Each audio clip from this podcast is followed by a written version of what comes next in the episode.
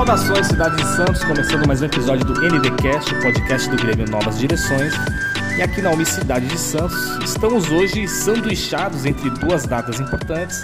E para começar a falar sobre o Dia das Crianças, Mariana e Bárbara. A data foi criada no Brasil em 1924 em uma proposta de lei que foi oficializada pelo presidente Arthur Bernardes, porém a, data passou despercebida por quase quatro décadas.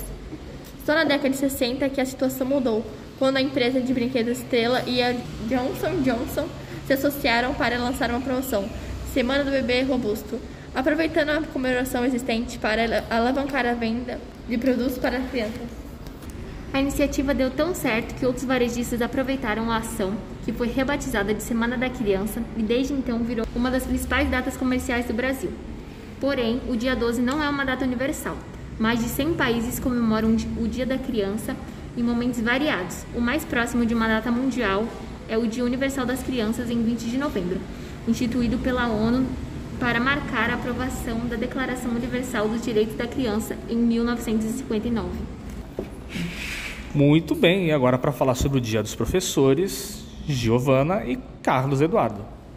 O Dia dos Professores homenageia essa profissão de imensa importância no desenvolvimento de todos os seres humanos, alfabetizando e ensinando as principais áreas do conhecimento.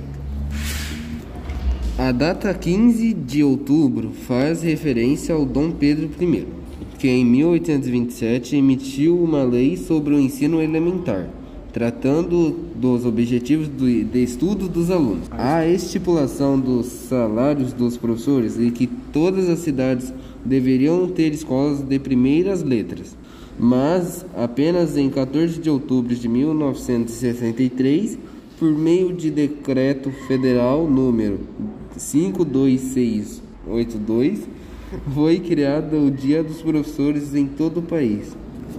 Esperamos que no futuro o serviço dos professores evolua cada vez mais, com mais reconhecimento e condições. Muito bem, então fica essa nossa singela homenagem, tanto às nossas crianças quanto aos nossos professores queridos. Agradecemos a nossa audiência qualificada, agradecemos também aos nossos gremistas Carlos, Bárbara, Mariana e Giovana. E fiquem ligados no próximo episódio. Até a próxima!